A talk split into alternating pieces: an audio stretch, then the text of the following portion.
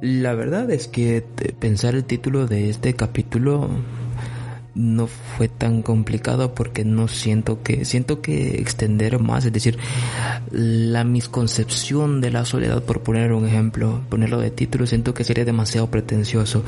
Y mi intención con este capítulo sobre todo no es ser pretencioso porque ya de por sí el hecho de que una persona de 20 años venga y aquí ponga un capítulo que diga la soledad ¿qué puedo aportar yo a la soledad en serio? o sea todo lo que estén escuchando esto se esperan de que yo aquí dé una revelación súper importante sobre cómo librarte de la soledad o cosas así.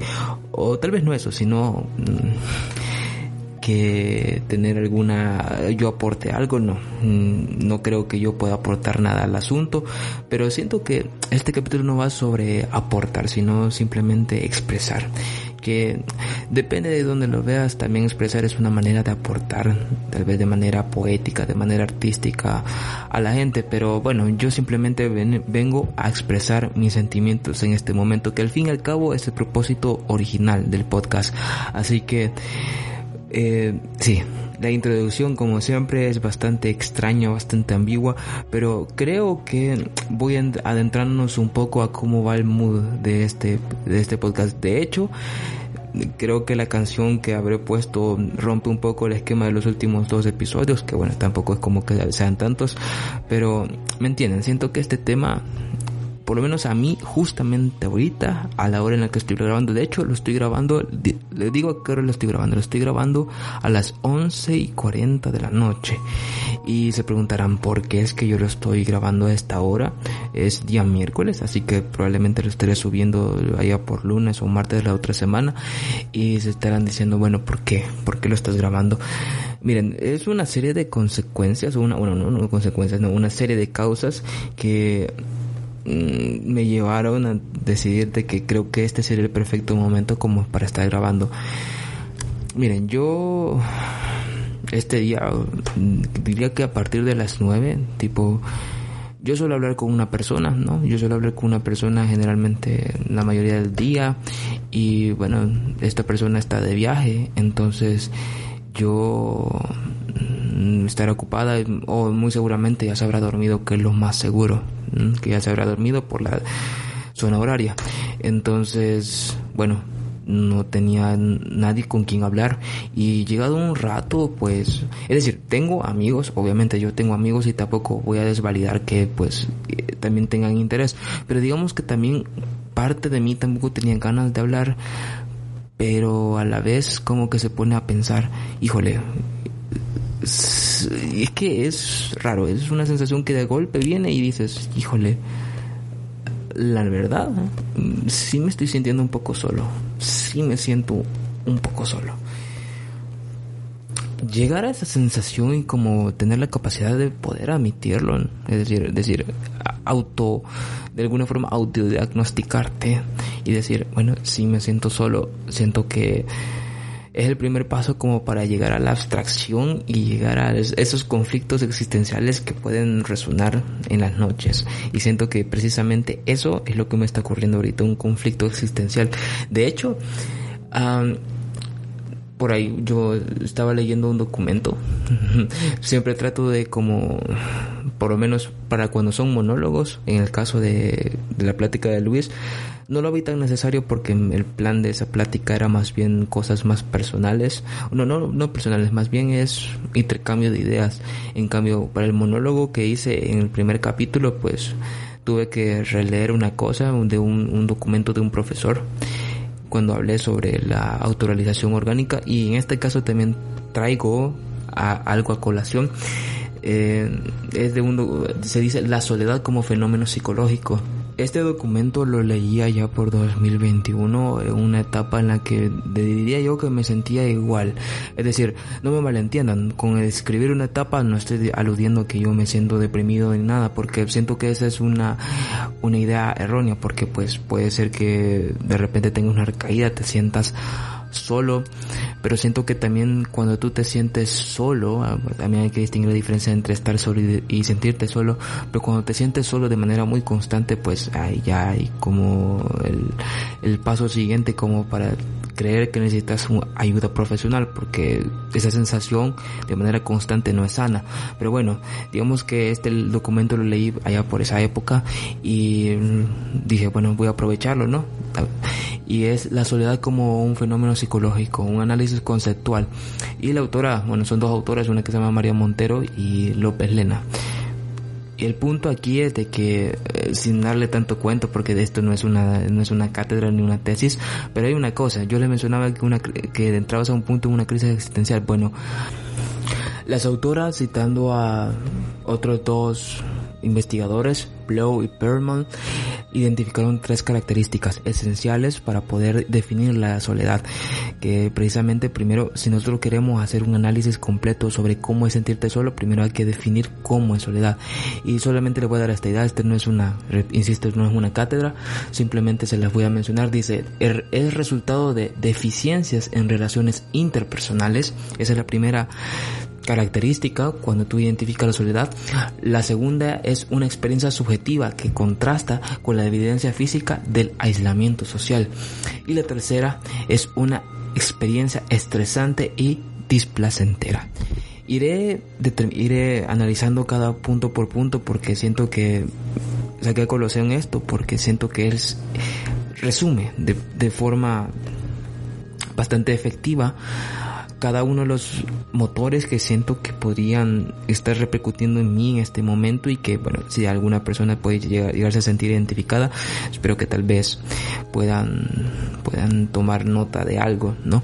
El punto aquí es de que cuando menciona resultado de deficiencias en relaciones interpersonales, la verdad bueno, primero, ¿qué es una relación interpersonal? Una relación interpersonal es la manera en cómo te, te conectas con gente, es decir, tu, tu, tu apego tus amigos, tus noviazgos, es decir, como si nos conectamos con el capítulo anterior del podcast, diría las relaciones, las amistades, todo eso es la manera en la que tú sientes de que hay algo en esa amistad que probablemente esté mal. Es decir, por deficiencia es algo que esté mal, algo que no está funcionando. Y bueno, siento de que esa sensación de que en las amistades algo no funciona, creo que es un sentimiento colectivo común. Y siento que se debe especialmente con el tiempo. El tiempo en una relación, sea una amistad, y no lo saqué de colección en el capítulo anterior, porque bueno, creo que está más ajustado a esto, pero con el tiempo siento que una relación a veces se ve fortalecida, pero otras veces se ve inmiscuida.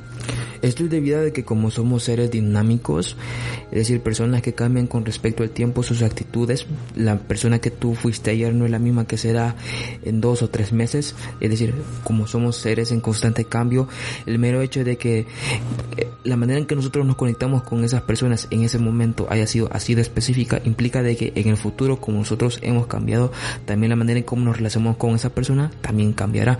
Entonces ahí puede ser que la relación se fortalezca porque encontraron cosas que asimismo cambiaron se fortalecieron o sea se complementaron y pues bueno la relación perdure o como es el caso muchas veces de que encuentren cosas o ocurran cosas que hagan que la relación eh, se quebrante o simplemente ya no exista. Y cómo esto está implícitamente eh, unido al sentimiento de soledad. Bueno, el caso es de que yo no sé. Esto ya aquí ya no voy a entrar, voy a desactivar por un momento el modo que tampoco era mi intención, pero siento que aquí ya entró más en un modo no sé si puedo decirlo profesor, no. Voy a entrar más en un modo ya muy, hablando desde, desde cómo se siente muy en este momento, pues yo le diré de que durante este año como que poco a poco las cosas o por lo menos mi manera de de hacer amigos eh, con respecto al año pasado porque el año pasado el año pasado ocurrieron muchas cosas pero una de ellas es que, yo conocí mucha gente conocí mucha gente buena mala pero conocí gente y que al final pues conocer gente está muy mal visto a veces porque bueno está más está más bien visto que que bueno tengas ahí solamente tus amigos, que no tenés que salir de esa zona de confort, pero siento que hay un equilibrio sano en conocer gente. Bueno, el punto es que el año pasado conocí un montón de gente y siento que en este año algo pasó que de repente yo, no sé, me comencé a distanciar de gente a veces yo a veces hago introspección de ello y me pregunto por qué me llevé a, llegué a la decisión de separarme de algunas personas en específico. Siento que algunas cosas no fueron para tanto como para haberme separado pero el punto es que poco a poco cada mes como que sentía de que de que más personas más conocidos ya no formaban parte de ya no forman parte de tu vida. A veces eso te da tristeza de reflexionar sobre que personas que antes estaban en tu vida ya no están por alguna razón entonces, no sé, como que tanto hacer introspección sobre lo que has perdido y tanto como reflexionar cómo estás ahora, ese conjunto de cosas hacen que en contraste tú digas, híjole, ¿qué me ha pasado? ¿Qué me ha pasado? ¿Dónde, ¿Dónde estaba esa persona con la que podía interactuar con gente? Es decir, no sé si es por mi personalidad. Yo siento que también esto está más arraigado como, de hecho, el mismo autor, este, en, hay un, las mismas autoras en el documento mencionan que en la soledad hay como cuatro tendencias generales.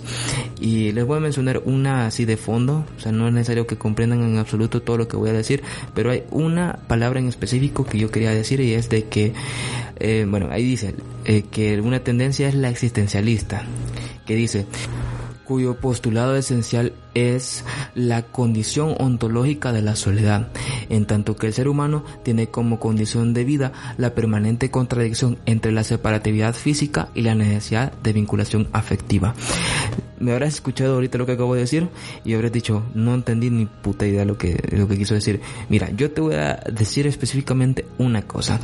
Yo mencionaba en el, en el primer capítulo algo así como que el ser humano, el ser humano percibe su realidad en una acción en cuanto ideológica. Citando a Martín Baró, digamos de que no es necesariamente eso porque aquí está, cuando dice condición ontológica, la ontología es la, es, estudia la manera en cómo se relaciona las cosas, o sea, es una rama de la metafísica, de la filosofía que estudia la manera en cómo se relacionan a priori, no, a priori. Entonces, dice ontológica porque la manera en cómo se relaciona la experiencia física, es decir, todo lo que ocurre en, el mundo en general, con la manera en cómo tú te sientes, ¿no? La vinculación afectiva. Ahora, Ahora, esto implica de que la manera en cómo tú experimentas la soledad va a depender también de la manera en que tú eres. Es decir, por lo menos yo siento que la experimento de una forma específica precisamente porque mi, tal vez yo soy una persona extrovertida que tiene una tendencia a, o tiene una costumbre a experimentar emoción, euforia de conocer a otras personas. Quizás, dependiendo de tu tipo de personalidad, tú sientas como tal vez repulsión o ansiedad conocer personas, pero siento que por lo menos si hago ese análisis un tanto personal de mí mismo puedo decirte que sentirme solo también es parte de la de la contradicción que existe conmigo mismo al yo ser una persona extrovertida y social y tener esa necesidad de conocer personas. Siento que ahí va el primer punto de que quizás dentro de mí hay como esa necesidad de querer conocer personas y esa tal vez no eh, eh, ese como círculo cerrado, no, no, no necesariamente de amigos, sino que círculo cerrado en cuanto a, a la repetición, en cuanto a la conformidad, en cuanto a, no sé, hace que tal vez yo me sienta solo. Eso es una, una, ojo, esto solamente es una conjetura, pero básicamente lo que estoy diciendo es de que Quizás el mero hecho de que yo haya provocado en mí mismo ese sentimiento de aislamiento provoque o esa, o esa indiferencia al querer seguir conociendo gente provoque que como es natural en mí conocer gente pero no quiero conocer gente haga que, que yo me sienta como en ese, en ese limbo. Es decir mm, ni una cosa ni la otra entonces yo estoy ahí apagado. Y no sé eso es la primera cosa que yo podría analizar menciono esto, es decir, eh, ahora se preguntarán, bueno, ya me han dicho de cómo te sientes, pero ¿por qué? Es decir, ¿qué cosas han ocurrido en tu vida como para... Obviamente cuando yo trato sobre temas personales, em, trato de la manera posible de no involucrar a otra gente, aunque es inevitable, porque si tú analizas, por ejemplo, este tema, o sea, este punto de relaciones interpersonales, al fin y al cabo involucras gente, pero voy a tratar de no mencionar, o sea, no ser específico. Bueno, el punto es de que, no sé,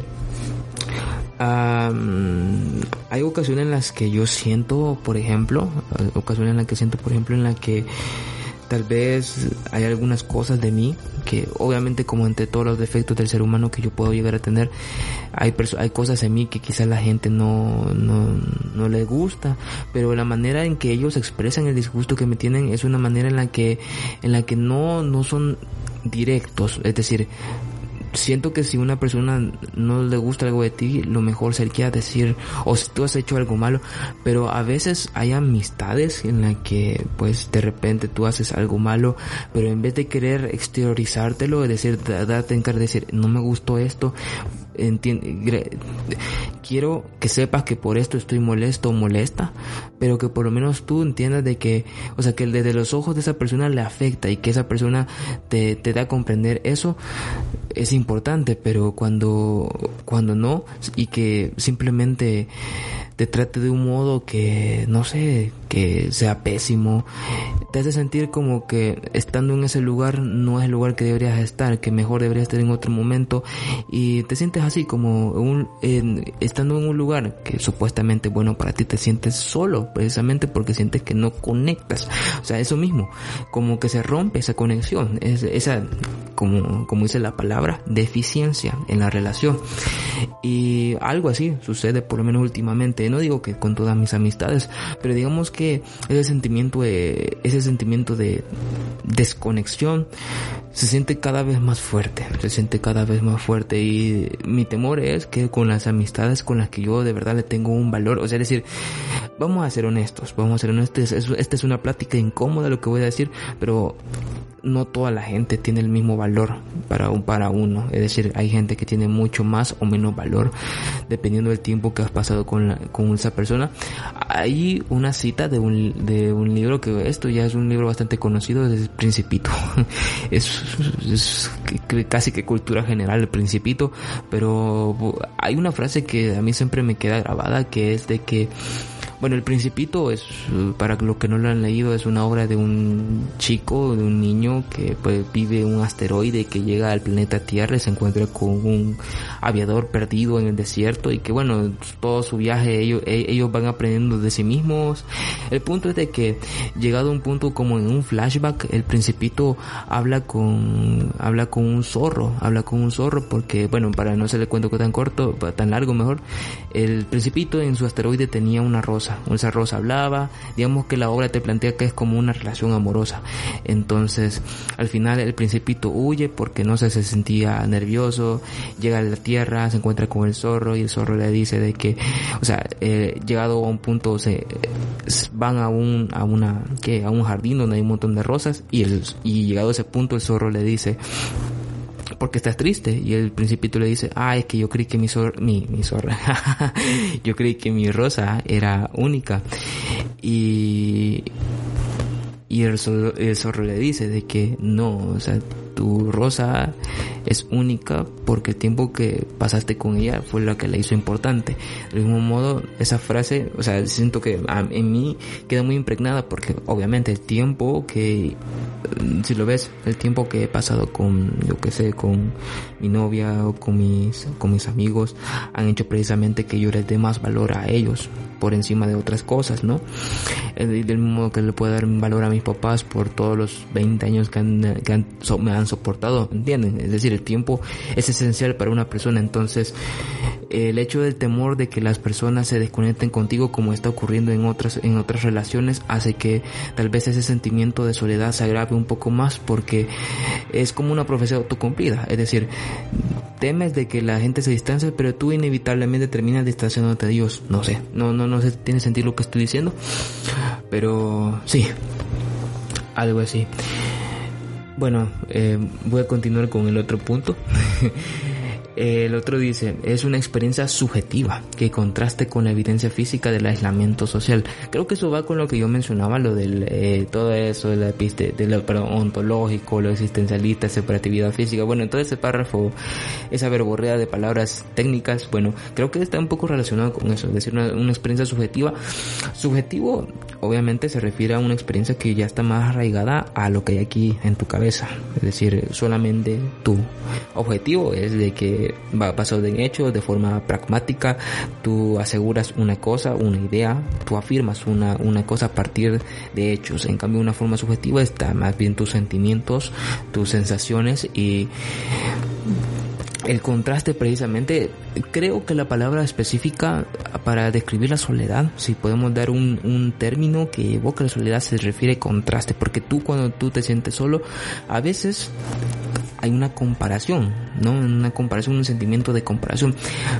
No, no de manera muy, muy literal, es decir, porque si bien en la soledad siento que te puedes, puedes comprar lo que fue antes, lo que fue después, no necesariamente es el contraste ocurre debido a que tú conscientemente te comparas. A veces el contraste ocurre precisamente en, de, manera que tú no te das cuenta, es decir, son sensaciones que tú sientes que algo está cambiando, algo que está cambiando, pero no, no, no, no es como que tú digas, ah, eso cambió, ¿no? Simplemente sientes que algo es diferente, algo es diferente, algo está pasando y, como dice, contraste con la evidencia física del aislamiento social. El aislamiento social es algo muy curioso porque no es como que a, veces hasta tú lo decides de forma inconsciente. Es decir, la, la conciencia del inconsciente, ojo, ojo, a lo que estoy diciendo, a lo que voy a decir, la conciencia del inconsciente es algo tan irónico, es algo tan irónico porque, ¿qué significa eso? Que significa de que tú sabes que te estás, que llega un punto que tú sabes que te estás aislando. Pero sigues aislándote. Esa es la cosa, la conciencia del inconsciente. Es decir, que tú sabes que te estás aislando, pero no sabes exactamente por qué. Y ahí donde les digo, yo por lo menos en 2021, yo era una persona no te voy a decir que plenamente feliz porque siento que la plenitud es un estado un estado casi que onírico utópico porque por lo menos con todo con todo lo que rodea a la sociedad hoy en día llegar a, ser feliz siento que ya es como sabes es, yo creo que el ser humano llegará a Marte antes de no no siento que el ser humano inventará la esfera de Dyson eh, llegará a un agujero negro, yo que sé, conquistará la Vía Láctea antes de descubrir cuál es la razón de la felicidad. Pero no sé, siento de que uno inevitablemente termina aislándose porque primero pensemos, ¿por qué la gente se aísla? Ahí donde la primera pregunta, ¿por qué uno se aísla? Siento que la respuesta natural del aislamiento es una especie de, de autopreservación. Siento que es la principal. Autopreservación y protección de uno mismo. Que al final es lo mismo, pero eh, ¿a qué me refiero con autopreservación? Es decir, de que tú mismo eh, evitas estar en una situación como lo que les mencionaba. Pónganse en el ejemplo de que, de que decía de que sientes que desconectas con un amigo y sientes que, por ejemplo, tú sales con un amigo y sientes que no debería estar ahí porque ya no hay como esa, esa chispa entre esa amistad. Entonces, no sé, como que tú inevitablemente te aíslas precisamente porque sientes que eso no te, no, no, no, no, no funciona, o sea, deficiencia, no, eh, hay una deficiencia ahí. Entonces, para protegerte tú creas una coraza, ¿no? Te, te encapsulas. En tu caso se refiere cuando tú te aíslas, por ejemplo, con el COVID, precisamente para evitar contagiar cosas o para evitar que te, o en caso que te evitar que te infecten, como, como ocurrió en la pandemia, que uno se aislaba para evitar que le pegara el COVID, pues precisamente el mismo modo ocurre con el aislamiento social. Es decir, tú te encierras para evitar que, que, esas cosas malas que te hacen sentir malas, que te hacen sentir mal, este, ocurran. Y, pero es demasiado subjetivo, ¿sabes? Porque, o sea, a veces siento que la categorización del mal, es decir, la categorización de cómo nosotros definimos las cosas malas es muy ambigua, porque, a ver, y, y además de ambigua, cambia con el tiempo. Como les mencionaba que las, los seres humanos cambiamos con el tiempo, también la manera en cómo percibimos el mal cambia con el tiempo. Porque quizás ahora tú puedes decir de que esa cosa me hace mal, pero quizás este en un futuro ya no te cause tanto daño y digas, ah, bueno, a mí me da risa, te, te ríes de ti mismo de eso y todo eso. Entonces, no sé, eh, siento que también va precisamente eh, de acuerdo a cómo tú percibes el mal en ese momento. Entonces, pero aquí lo que le digo es que la categorización puede ser peor o mejor. Es decir, en el sentido en el que, de que a veces a la más mínima señal ya lo interpretas como que te están ofendiendo, que te están, no sé, te están, te están haciendo mal, no, o sea, aunque tal vez para los ojos de la persona, inclusive, inclusive, puede ser que sea una cosa insignificante, es decir, puede ser que te, hayan dicho una broma que ni siquiera, tal vez en otro momento tú simplemente, hasta tú te hubieras reído, pero quizás por cómo te sientas ahorita, hace que esa broma no se sienta de esa forma, no se, no de esa forma y, y precisamente te sientes mal por la manera en que tú percibes ese comentario de acuerdo a tu categorización del mal. Y dependiendo de cómo esto se agrave más, entre más categorizas el mal, o sea, entre más binario sea el asunto y, tú comienzas a cada vez más y más cosas considerarlas como malas y malas, haces que inevitablemente tú actives, porque como para la respuesta al mal, o sea, al mal, tú te aíslas, es como una barrera protectora, ¿no? Entonces cada vez recurres más a aislarte, aislarte hasta el punto que se vuelve un ciclo vicioso. Y no sé si digo que eso me está pasando a mí porque no es como que todo el tiempo ocurra, pero digamos que eh, por lo menos en este año siento que, que sí, siento que sí. Y no sé, o sea, justamente ahorita siento que el epítome de todo lo que estoy diciendo ahorita es eh, ha sido hoy. Porque hoy no me malentiendan o sea insisto siento que hay una estrecha diferencia entre entre la depresión y la y la soledad porque puedes sentirte solo y, y estar deprimido pero puedes sentirte solo o sea y puedes sentirte solo y no estar deprimido. Eh, siento que aunque sí creo que a partir de la soledad puede llegar a, uno a deprimirse. Pero no es que este ahorita esté diciendo, ay, porque también autodiagnosticarme con depresión, siendo que ya es, uy, aquí ya irme por las nubes y, y sonar demasiado pretencioso con mis conocimientos, mi, mi, mi nulo conocimiento de psicología, mejor dicho. Entonces, pero sí, el punto es de que pero bueno, el punto más bien es de que hoy, hoy llegué al, momento en el que dije, joder, me siento un poco solo, me siento un poco solo y... Y de alguna forma hallé en el hecho de grabar el podcast como decir, bueno, me siento solo, pero estoy seguro que también la demás gente en algún momento se habrá sentido así o se siente así. Tal vez noten con este proyecto que tengo del podcast que algunas cosas se repite o repito algunas ideas.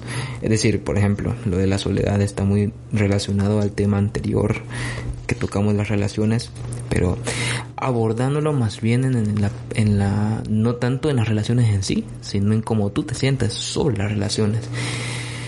Y no sé, siento que esta experiencia es bastante mm, desesperante.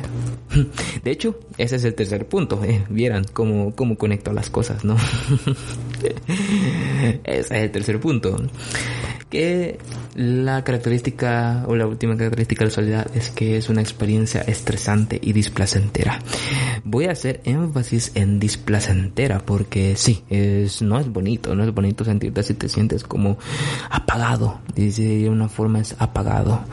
Como diciendo, híjole, ¿qué hago? No, tipo, ¿qué hago?